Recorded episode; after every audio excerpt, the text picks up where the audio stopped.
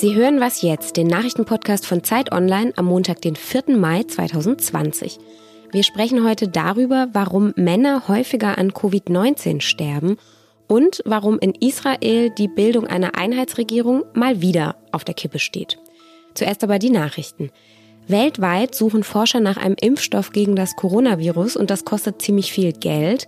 Deswegen will die Europäische Kommission heute eine Online-Geberkonferenz veranstalten und dabei 7,5 Milliarden Euro an Spenden für diese Impfstoffforschung einsammeln.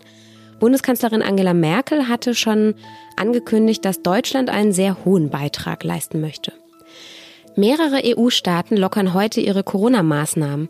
In Italien, Griechenland, Portugal und Ungarn sind zum Beispiel Sport im Freien und Spaziergänge wieder erlaubt. In Italien dürfen vier Millionen Menschen in der Industrie wieder zur Arbeit.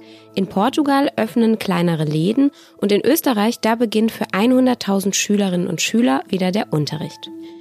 Israels oberstes Gericht, das berät heute weiter über die beiden Petitionen gegen die geplante Einheitsregierung von Ministerpräsident Benjamin Netanyahu und seinem Herausforderer Benny Gantz.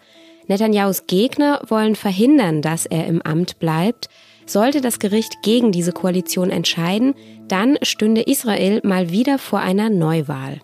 Dazu gibt's hier gleich im Podcast auch noch mehr. Redaktionsschluss für diesen Podcast ist 5 Uhr.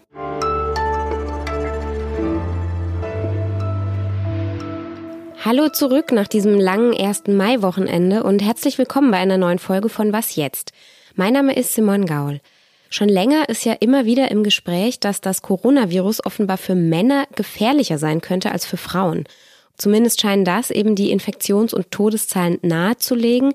Inzwischen haben sich einige Forscherinnen und Forscher mit diesem Thema auch ausführlicher beschäftigt und konnten erste Erkenntnisse dazu gewinnen. Und tatsächlich scheint sich diese Vermutung zu bestätigen. Darüber spreche ich mit Tom Kattwinkel. Er studiert Medizin und schreibt für uns als freier Autor. Hallo Tom. Hallo Simon. Was sagen denn genau die bisherigen Zahlen? Also ist Covid-19 für Männer gefährlicher als für Frauen? Ähm, zu sagen, dass es jetzt tatsächlich gefährlicher ist, ähm, ist ein bisschen schwierig. Aber es gibt auch relativ klare Tendenzen. Infiziert sind Frauen und Männer relativ gleich häufig, Frauen sogar ein bisschen häufiger.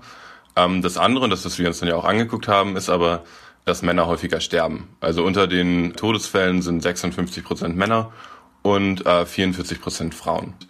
Ähm, tatsächlich ist das ein recht flächendeckendes Bild. Gerade in den ähm, sehr betroffenen Ländern wie zum Beispiel Italien oder Spanien ähm, oder auch China zeigt sich der Unterschied sogar noch deutlicher, als er das bei uns in Deutschland tut. Und woran könnte das liegen? Zum einen sagt man Männern ja nach, dass sie generell nicht ganz so gesund leben und da ist tatsächlich auch was dran. Zum Beispiel rauchen sie häufiger. Und Rauchen ist dabei ein Risikofaktor, um an chronischen Erkrankungen des Herz-Kreislauf-Systems oder der Lunge zu erkranken. Diese Erkrankungen wiederum sind dann ja Risikofaktoren für einen schweren Verlauf von Covid-19. Aber da spielen halt auch andere wichtige Sachen rein. Also wenn man diese chronischen Erkrankungen sich anschaut, dann ist für die Prävention zum Beispiel eine gesunde Ernährung ganz wichtig. Auch da zeigen Studien einfach, dass Frauen häufiger darauf achten, dass was Gesundes auf den Teller kommt. Und der andere wichtige Ansatz äh, sind Unterschiede in der Biologie tatsächlich. Was genau für Unterschiede sind das dann, die da relevant sind? Allgemein kann man erstmal sagen, dass das Immunsystem von Frauen einfach effektiver und äh, besser auf Infektionserreger reagiert. Und Faktoren, die so einen Unterschied ausmachen, ähm, sind eben zum Beispiel die Geschlechtshormone Testosteron und Östrogen. Man hat jetzt in Studien gezeigt, nicht an Covid-19, aber an ähm, anderen äh, Erkrankungen und an anderen Erregern, dass diese Geschlechtshormone einen Einfluss auf Immunzellen haben können. Und da ist es so, dass Östrogen die Immunantwort eher verstärkt und Testosteron äh, sie eher abschwächt. Das ist ein Erklärungsansatz.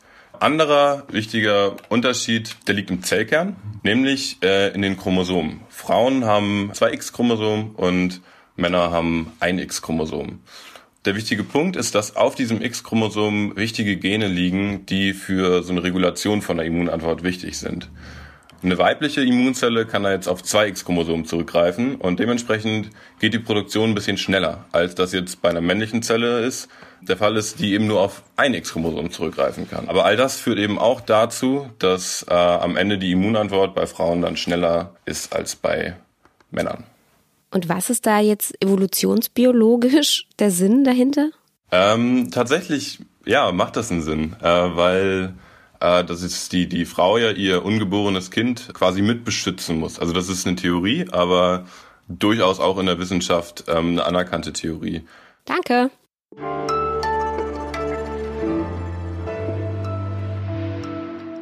Und sonst so?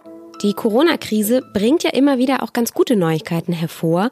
Und aus dieser Reihe hätte ich mal wieder eine im Angebot. Immer mehr Städte führen inzwischen autofreie Zonen ein, beziehungsweise Straßen, in denen Autos nur noch mit Schrittgeschwindigkeit fahren dürfen. In Paris wird zum Beispiel die große Rue de Rivoli autofrei und soll es vor allem auch nach Corona bleiben. In Brüssel ist sogar die gesamte Innenstadt inzwischen eine riesengroße Spielzone geworden.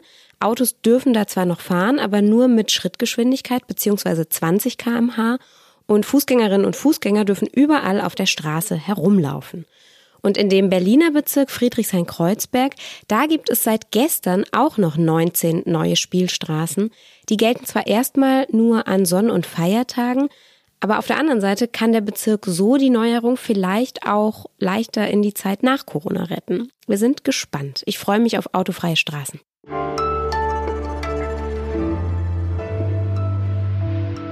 Haben Sie Ende April diese Bilder gesehen, wie Israelis gegen die Regierung protestieren und dabei aber wirklich alle Abstandsregeln einhalten? Das war sehr beeindruckend und tatsächlich gingen diese Bilder dann auch um die Welt. Das US-Medium Atlantic schrieb, das sei die Zukunft des Protests.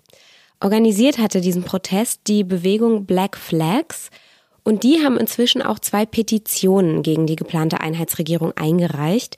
Sie wollen verhindern, dass Ministerpräsident Benjamin Netanyahu und sein Herausforderer Benny Gantz eine gemeinsame Regierung bilden, an deren Spitze zuerst auch weiterhin Benjamin Netanyahu stünde. Seit gestern verhandelt jetzt jedenfalls das oberste Gericht über diese Petition und um was es da ganz genau geht, das frage ich jetzt Steffi Henschke. Sie ist freie Journalistin und lebt seit einigen Monaten in Tel Aviv. Hallo Steffi. Hallo Simon. Die Organisatoren dieser Demos, die nennen sich Black Flags, also schwarze Flaggen. Wer sind denn die genau? Die Schwarze Flaggen ist eine kleine, aber sehr gut vernetzte Gruppe, sehr gut ausgebildete Leute, manche sagen sogar elitär. Die Unterstützerinnen und Unterstützer gehören eigentlich zur typischen Linken, was vielleicht so ein bisschen verwirrend klingt weil sie eben aus der Mittelschicht, aus der Oberklasse teilweise kommen. Ähm, sie sind aber deswegen links, weil sie eben säkulär sind. Also sie sind nicht religiös. Ähm, viele der Mitglieder haben eine Karriere äh, im Militär gemacht, waren in Kommandoeinheiten oder äh, haben als Piloten gedient. Man muss aber auch sagen, es sind nicht nur die schwarzen Flaggen, also die Black Flags, die im Moment demonstrieren. Es sind verschiedene Gruppen und die Black Flags sind eine davon. Und um was geht's denen genau? Also jetzt auch diese beiden Petitionen, über die das oberste Gericht seit gestern verhandelt. Was sind denn die Inhalte? Äh, der Black Flag Bewegung, aber eben auch den anderen Gruppen, die gerade demonstrieren, denen geht es um zwei Dinge. Zum einen sagen sie, dass äh, Netanyahu ähm, als angeklagter Parlamentsabgeordneter, der im Moment ist, gar keine Regierung bilden kann, dass es ähm, nicht rechtens ist. Und zum anderen sagen sie, dass dieser Koalitionsvertrag eben nicht legal ist. Da gibt es auch Experten, die das sagen. Die sagen, dass in dem Koalitionsvertrag Entwürfe oder, oder Vorhaben für Gesetze stehen, die ähm, das Parlament, die Rechte des Parlaments oder aber auch die Rechte des obersten Gerichtshofs einschränken würden. Und das oberste Gericht, wo steht das? Also könnte das jetzt sein, dass diese Einheitsregierung tatsächlich wieder nicht zustande kommt? Gibt es da schon eine Tendenz? ähm, dass das oberste Gericht oder dass der oberste Gerichtshof sagen wird, dass Netanyahu keine Regierung bilden darf, weil er angeklagt ist. Das halten manche für eine zu schwierige Entscheidung. Dafür ist eben der Stand des Gerichts noch nicht, es hat keinen verfassungsmäßigen Rang, es hat nicht so eine hohe Autorität wie bei uns das Verfassungsgericht. Aber eben der Koalitionsvertrag, wenn der wirklich Fehler enthält, da kann es passieren, dass sie den zurückweisen.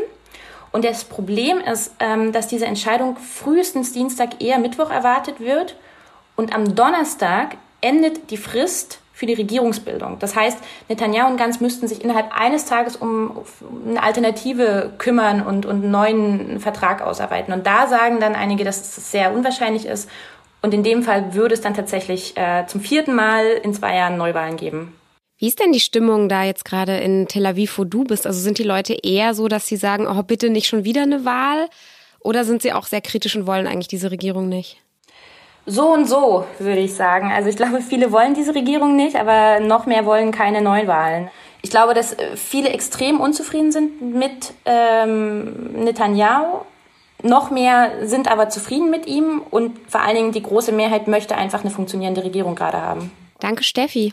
Dankeschön. Das war was jetzt für heute. Schön, dass Sie zugehört haben. Unsere E-Mail-Adresse, die kennen Sie ja. Das ist immer noch wasjetzt.zeit.de. Mein Name ist Simon Gaul und ich wünsche einen guten Start in die Woche. Tschüss.